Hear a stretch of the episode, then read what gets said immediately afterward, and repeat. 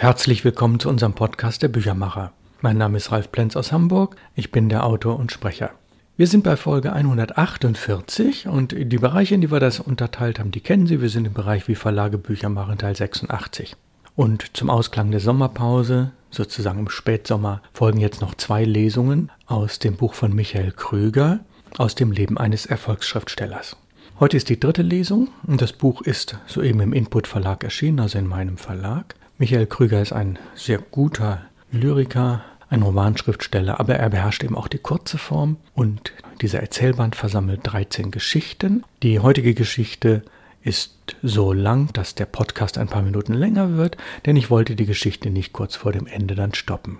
Die heutige Geschichte, dritte Lesung Michael Krüger, heißt also die Geschichte des Onkels. Anders als in anderen Familien, mit denen wir bekannt waren und dennoch Umgang pflegten, gab es in unserer nur einen Onkel. Und auch das ist noch übertrieben, denn während alle meine Freunde gewissermaßen für jede Gelegenheit einen Onkel hatten, einen fürs Kino und einen für den Urlaub, einen fürs Geld und einen für die Tränen, war unser Onkel, jedenfalls nach Ansicht meiner Mutter, gleichsam zu nichts zu gebrauchen. Er hatte keinen ordentlichen Beruf und keine Frau, war mürrisch und schweigsam, und wenn wir ihn nicht Onkel gerufen hätten, dann wäre keiner auf die Idee gekommen, dass er zu unserer Familie gehörte und unser einziger Onkel war. In unserer Familie führten die Tanten das Wort, die seltsamerweise alle unverheiratet geblieben waren oder als Witwen die Pensionen ihrer verstorbenen Ehemänner verzehrten und für diese Tanten allesamt mehr oder weniger unerträgliche Exemplare ihrer Gattung war der Onkel ein gefundenes Fressen da keine der Tanten in der Lage war, ein ordentliches Mittagessen zuzubereiten, das alle Mitglieder der Familie zufriedengestellt hätte, weil die eine Tante wegen des zunehmenden Wassers in ihren Beinen kein Salz zu sich nehmen durfte, während die andere nicht darauf verzichten wollte, die dritte um alles willen in der Welt Knoblauch meiden musste, die vierte Fleisch nicht ausstehen konnte, das für die fünfte unabdingbar zu ihrer Ernährung gehörte, weil mit anderen Worten alles, was eine der Tanten in die Hand nahm, von dem vielstimmigen Chor der anderen Tanten zurückgewiesen wurde, hatte der Familienrat, der bei uns als eine Art oberstes Verfassungsgericht eingeführt worden war, beschlossen, meiner Mutter die alleinige Hoheit über die Küche zuzusprechen, während die Tanten zu Handlangern degradiert wurden. Die Durchsetzung dieser einfachen hierarchischen Struktur war alles andere als einfach weil die Tanten ihrerseits den Grad ihrer Herkunft, die Höhe ihrer Rente und die Stabilität ihrer Gesundheit bei der Einteilung der niederen Küchenarbeiten berücksichtigt wissen wollten.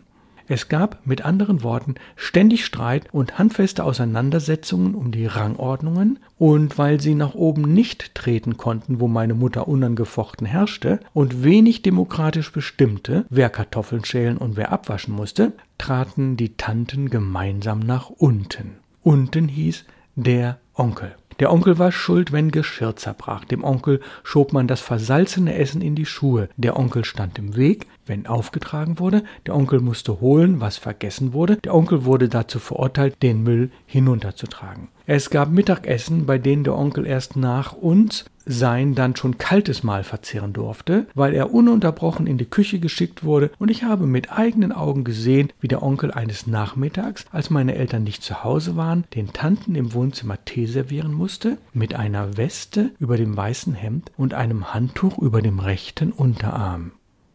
Na, du erzählst Geschichten, hatte meine Mutter gesagt, als ich beim Abendbrot in Anwesenheit der Tanten davon erzählte, stockend, weil ich abwarten musste, bis der Onkel wieder in die Küche geschickt worden war, um Salzgurken zu holen. Die fünf Tanten hatten nur gekichert, und mein Vater, dem es nach dem Besuch bei den anderen Verwandten die Sprache verschlagen hatte, saß mit verzerrtem Gesicht über seinem Leberwurstbrot und wartete auf die Salzgurken.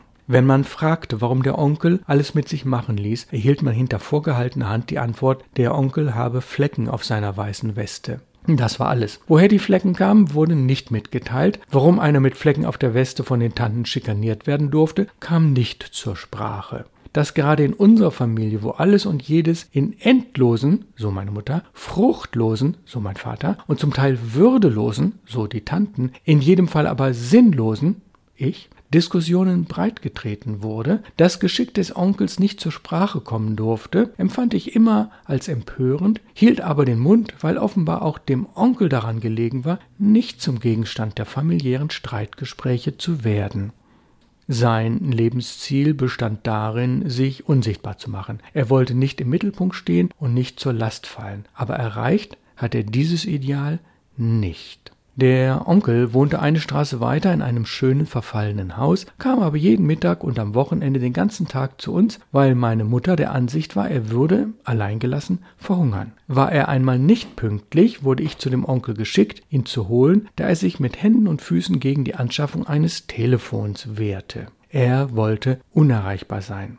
Andererseits stand die Tür des Hauses des Onkels immer offen, also konnte ich ohne zu klingeln eintreten. Wer einmal das Haus des Onkels von innen gesehen hatte, wusste, warum er ohne die Kochkünste meiner Mutter verhungert wäre. Das Haus war bis oben hin voller Bücher. Für einen Kohlkopf gab es keinen Platz. Im Eingang standen ungeöffnete Kartons mit neuen Büchern. Die Küche war bis unter die Decke vollgestopft mit alten Folianten. Sogar im ehemaligen Eisschrank froren wertvolle Ausgaben. Über der Badewanne hatte er Regale angebracht für Werke der Alltagsgeschichte. In der Toilette konnte das Fenster nicht geöffnet werden, weil das Fensterbrett eine kleine Handbibliothek tragen musste. Der ehemalige Salon war unbenutzbar geworden wegen all der Bücher, die sich auf dem Sofa und den Sesseln, auf dem Tisch und auf dem Buffet, vor allem aber in hohen schwankenden Stapeln auf dem Erdboden türmten. Das Schlafzimmer war den Wörterbüchern und Lexika vorbehalten. Der Ankleideraum beherbergte Philosophie und Kunstwissenschaften. Auf der Treppe zum ersten Stock standen Kartons mit Ausschuss, dem noch eine Chance zur Bewährung gegeben wurde. In den vier Zimmern des oberen Stockwerks brüteten bei verdunkelten Fenstern die Spezialsammlungen, die zum Teil wegen Überfüllung auf die Bodenkammern ausweichen mussten, die eigentlich als Dubletten und Tauschlager dienen sollten, denn der Onkel musste, um seinen wahren Hunger zu stillen, sich von manchem doppelten Buch trennen, auch wenn die zweiten, dritten oder vierten Auflagen seiner Meinung nach Abweichungen so gravierender Art enthielten, dass nur die Sammlung sämtlicher Auflagen von Nutzen war.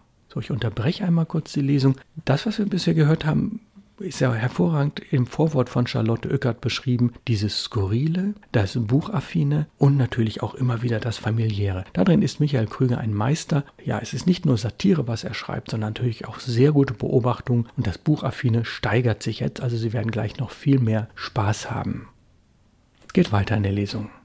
Mein Onkel bat mich einmal, die zusätzlichen Kommas in einer späteren Ausgabe von Montagnes Essays mit der Erstausgabe zu vergleichen und in Listen festzuhalten, weil er einen Aufsatz über wandernde Satzzeichen schreiben wollte, von dem er sich eine Revolution versprach. Da er aber 24 Ausgaben der Essays besaß, musste die Revolution immer wieder aufgeschoben werden, bis sie, wie so viele Revolutionen, eines Tages überflüssig geworden war. Überhaupt bestand das Schreiben des Onkels in Plänen und Projekten, die auf den ausgerissenen Rändern der Zeitung notiert und mit Reißzwecken an den Regalen befestigt waren. Es gab kuriose Notizen für kleinere Abhandlungen, die für jeden fremden Betrachter unverständlich waren. Utrisque cosmi, aber morphologisch. Fragmentarische Titel Tränen, Goethe, Weinkrampf, aber zu spät. Manchmal nur einzelne Begriffe wie Drohwörter, aber es ist nicht bekannt, dass der Onkel je eine Zeile veröffentlicht hätte. Die Tanten jedenfalls, die einmal und nie wieder sein Haus betreten hatten, waren bei ihren Bemühungen, in der Staatsbibliothek seinen Namen zu finden, nicht fündig geworden. Er ist ein Schwätzer, behaupteten sie. Aber wenn eine Behauptung falsch war, dann diese. Denn tatsächlich war aus diesem sonderbaren Mann kaum ein Wort herauszukriegen und schon gar keine Rechtfertigung des Umstandes, dass er nie ein ordentliches Werk veröffentlicht hatte.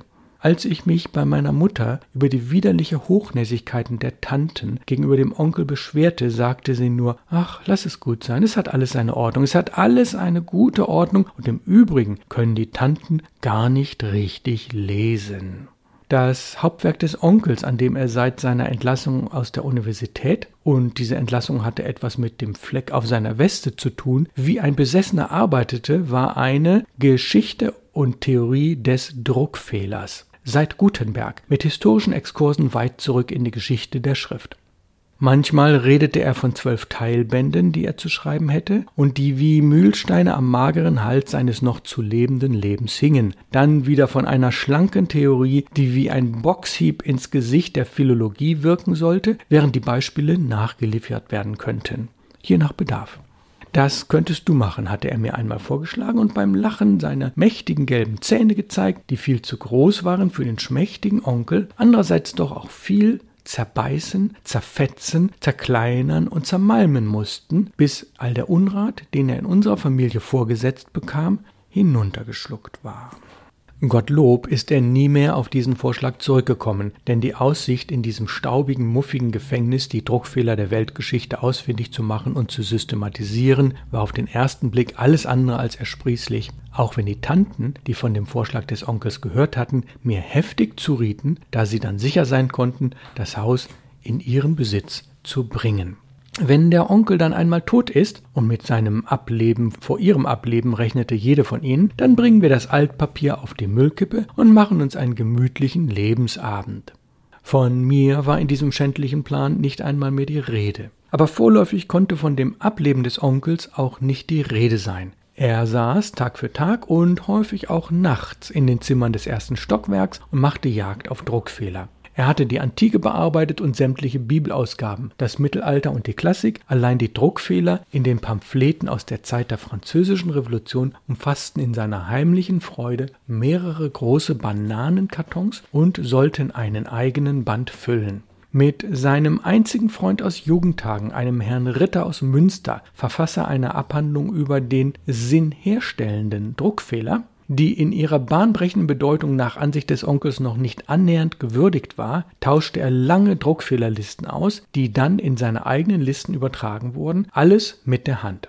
Natürlich ging es dem Onkel nicht darum, nur ein besserwisserisches Mängelregister zu erstellen, mit dem er die Fachwelt, die zu seinem Kummer ganz andere Sorgen plagten, hätte überraschen wollen. Sein Ziel war es, sehr verkürzt ausgedrückt, die gesamte Weltgeschichte, soweit sie schriftlich fixiert war, als ein Missverständnis darzustellen, das auf Druckfehlern beruhte.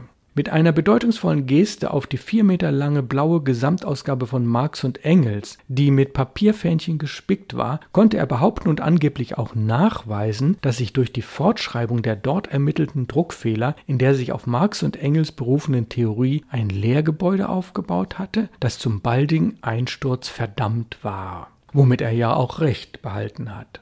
Auch Mao Zedong hielt er für einen Druckfehler, der nicht rechtzeitig erkannt worden war. Insgesamt war die Moderne ein auf Druckfehlern aufgebautes Missverständnis und ich durfte stolz darauf sein, dass einige in meinen Schulbüchern entdeckte dicke Hunde in seinen Kladden Unterschlupf fanden, wobei ich in seiner krakeligen Schrift hinter dem Druckfehler als Entdecker erwähnt wurde.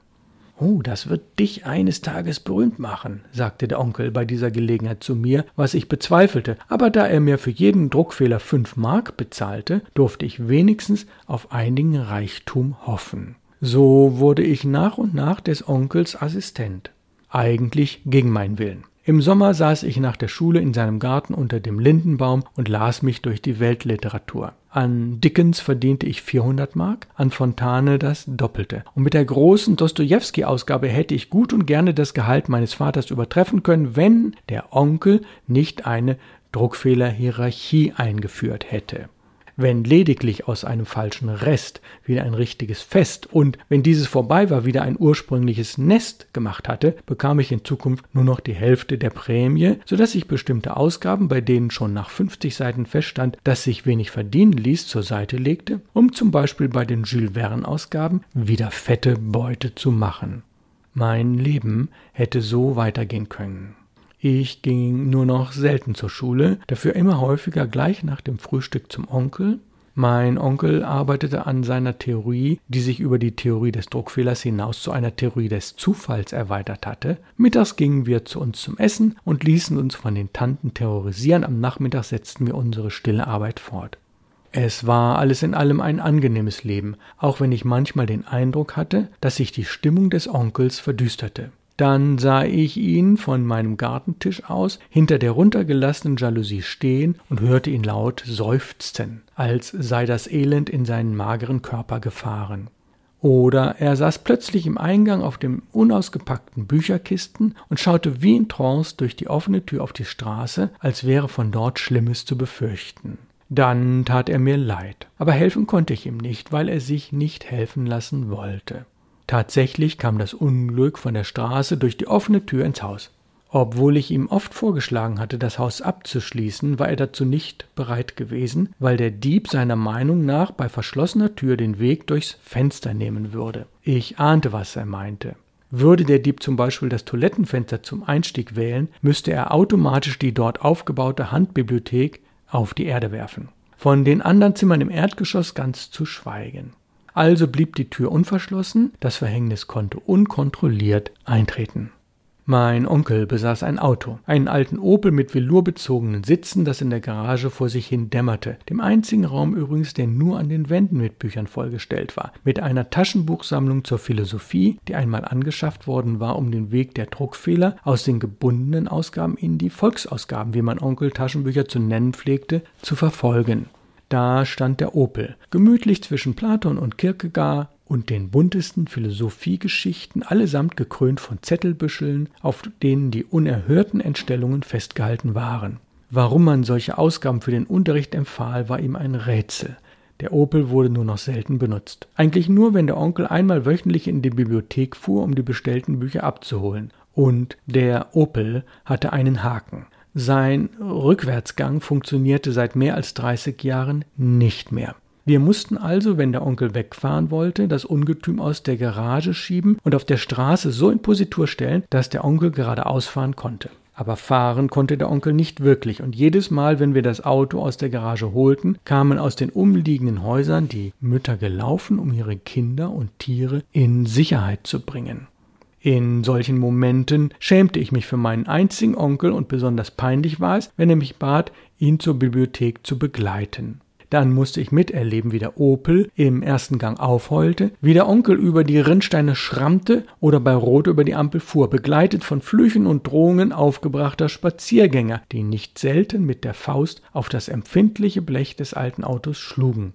Einmal fuhren wir, weil der Onkel vor der Bibliothek keinen Platz fand, in den er vorwärts einparken konnte, aus Versehen in eine Einbahnstraße, aus der uns ein Lastwagen entgegenkam. Aussteigen, rief mir der Onkel zu. Schnell aussteigen. Wir ließen das Auto mitten auf der Straße stehen und versteckten uns in einem Hauseingang, von dem aus wir mitverfolgen konnten, wie sich eine Traube von Menschen um den alten Opel bildete, die fachmännisch den Wagen begutachtete, schließlich die Tür öffnete und die jämmerlich jauchzende Hupe bediente, die von anderen Hupen aus anderen Autos erwidert wurde, bis die ganze Straße von einem mächtigen Konzert erzitterte. Irgendwann mischten wir uns unter die Gaffer und konnten auf diese Weise aus nächster Nähe miterleben, wie die Autos in langwierigen Operationen rückwärts die Einbahnstraße wieder verlassen mussten. Als wir endlich freie Fahrt hatten, setzte sich der Onkel unter den verblüfften Augen der immer noch Wartenden ans Steuer und fuhr erbärmlich holpernd los, den Lastwagen mehr oder weniger vor sich herschiebend, als sei das Recht auf des Opels Seite. Aber es ging eben nicht immer gut. Als ich eines Tages im Garten saß und sehr schöne Druckfehler in der alten gelben Strindberg-Ausgabe notierte, hörte ich von der Straße her ein furchtbares Geschrei und sah gleich darauf den Onkel in die Garageneinfahrt einbiegen. Und schon lief er von Päckchen mit Büchern beschwert auf seinen dünnen Beinen an mir vorbei ins Haus, hielt aber an meinem Arbeitsplatz kurz inne und schaute mich einen Augenblick zu lange an, als wollte er mich gut im Gedächtnis behalten.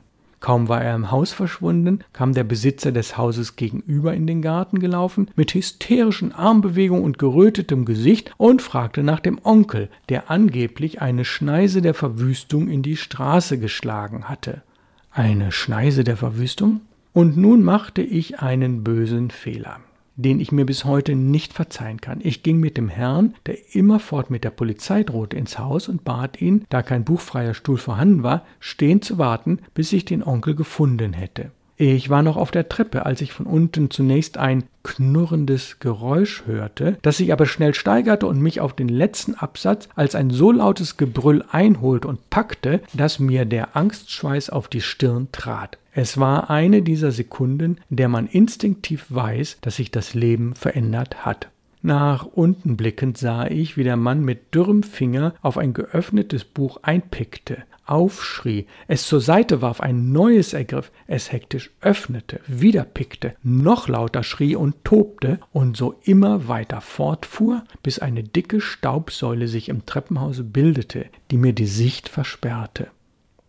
Es musste etwas geschehen, denn der Mann, den ich ins Haus gelassen hatte, war drauf und dran, das Lebenswerk des Onkels zu zerstören. Das dumpfe Klatschen der Folianten und das wütende Geschrei des Manns im Ohr betrat ich das Arbeitszimmer des Onkels. Er hatte sich, schwer atmend, hinter einem Gebirge aus Karteikästen verborgen und wimmerte wie ein erschreckendes Kind immer wieder den Satz Ich bin nicht da, ich bin nicht da, sag ihnen, ich sei nicht zu Hause was ich auch tat. Ich lief wieder nach unten, wo ich den Wüterich in der Küchenbibliothek fand, vollkommen eingestaubt, aber immer noch mit derselben Tätigkeit beschäftigt. Was für ein Schwein, rief er mir zu, was ist Ihr Herr Vater doch nur für ein Schwein? und warf mit den Büchern nur so um sich und sank plötzlich mit einem fiependen Seufzer zusammen. Ich zog ihn an den Füßen zum Eingang, und legte ihn auf der kleinen Steintreppe ab, damit er wieder Luft schöpfen konnte. Vor dem Haus nahm ihn dann seine Familie in Empfang, seine Frau, die eine verblüffende Ähnlichkeit mit meiner Chemnitzer Tante hatte, und seine drei piepsigen Kinder. Da saß er nun, in einen Mantel von Staub gehüllt, mit Tränen in den Augen und nach Luft schnappend, ein trauriger Anblick. Der Mann, um eine furchtbare und folgenreiche Geschichte abzuschließen, war Bibliotheksdirektor und hatte, wie es seine Gewohnheit war, beim Warten das nächstbeste Buch aus den überreichen Beständen des Onkels gegriffen und nicht nur festgestellt, dass das Buch der Staatsbibliothek gehörte und seit Jahren nicht zurückgegeben, also höchstwahrscheinlich gestohlen worden war, sondern auch, dass der Onkel aus den Seiten Teile herausgeschnitten hatte, die nun wie ein Büschel Lesezeichen aus dem Kopfschnitt herausragten. Mein Onkel hatte, wenn man dem Mann glauben durfte, große Teile der Staatsbibliothek vernichtet. Es wurde die Rettung gerufen, die den Mann vor dem Exitus bewahrte. Schließlich kamen, wie eine Schar Krähen, die Tanten, die uns zum Essen holen wollten, sich aber sogleich wie bei einem Seminar im Kreis um den Bibliotheksdirektor niederließen und ihm bei jeder Beleidigung des Onkels beipflichteten, ausgerechnet die Tanten, von denen mein Vater behauptete, sie hätten nie mehr als das goldene Blatt gelesen und auch dieses nur lückenhaft verstanden. Auch die anderen Nachbarn fanden sich nach und nach ein, bis das ganze Viertel im Garten des Onkels versammelt war. Es sah aus wie ein Gartenfest, und es hätte nicht viel gefehlt, und die Tanten hätten Most ausgeschenkt und Kekse verteilt, wenn sie solches im Haus des Onkels gefunden hätten. Wäre dieser jetzt aus der Tür getreten, man hätte ihn gelyncht. Dazu konnte es aber nicht mehr kommen, denn als ich in einem unbemerkten Augenblick im Haus verschwand und nach oben lief, um dem Onkel Bericht zu erstatten, fand ich ihn leblos zwischen seinen Karteikästen liegen. Dieser Mann, der um keinen Preis eine Rolle spielen wollte in der Welt, lag gekrümmt wie ein erlegtes Fragezeichen im Staub seiner Bücher, so klein und arm und mager, dass man ihn ohne Schwierigkeiten in einer kurzen Fußnote hätte unterbringen können. Eine Schneise der Verwüstung. Der Onkel hatte, weil ein Müllfahrzeug die Straße versperrte und der Opel nicht rückwärts ausweichen konnte, im Vorgarten des Bibliotheksdirektors gewendet und bei dieser Gelegenheit den streichholzgroßen Gartenzaun in die frisch gepflanzten Rabatten gepflügt. Ich werde ihn nicht vergessen. Und nicht nur deshalb, weil ich im Laufe der Zeit immer mehr davon überzeugt bin, dass seine Lesart der Geschichte als ein Geflecht von Druckfehlern richtig war, sondern, sondern auch, weil ich ihn, so sonderbar er war, geliebt habe. Auf jeden Fall hätte ich, um sein Leben zu verlängern, gerne auf alle meine Tanten verzichtet. Damit endet die Geschichte vom Onkel. Das ist die zweite Geschichte in dem Buch von Michael Krüger aus dem Leben eines Erfolgsschriftstellers. Und ja, nächste Woche wird Michael Krüger hier in Hamburg sein. Am 1. September liest er in der sehr bekannten Buchhandlung Felix Jud in der Hamburger Innenstadt aus einem anderen Buch. Und ich werde ein Interview mit ihm machen, das wir dann in circa drei Wochen in diesem Podcast veröffentlichen werden. Also Sie werden Michael Krüger voraussichtlich live hören können hier im Podcast. Und nächste Woche folgt dann die letzte Lesung aus dem Michael Krüger Buch. Das wird der Podcast Nummer 149 sein, wie Verlage Bücher machen Teil 87. Und das ist dann die ja, letzte Lesung. Ich wünsche Ihnen alles Gute, kommen Sie gut durch die Woche. Wenn Sie das Buch von Michael Krüger kaufen wollen, aus dem Leben eines Erfolgsschriftstellers, Band 18 der Reihe Perlen der Literatur, kostet 15 Euro als Leineneinband und ist in jeder Buchhandlung zu kaufen. Auf Wiederhören und alles Gute.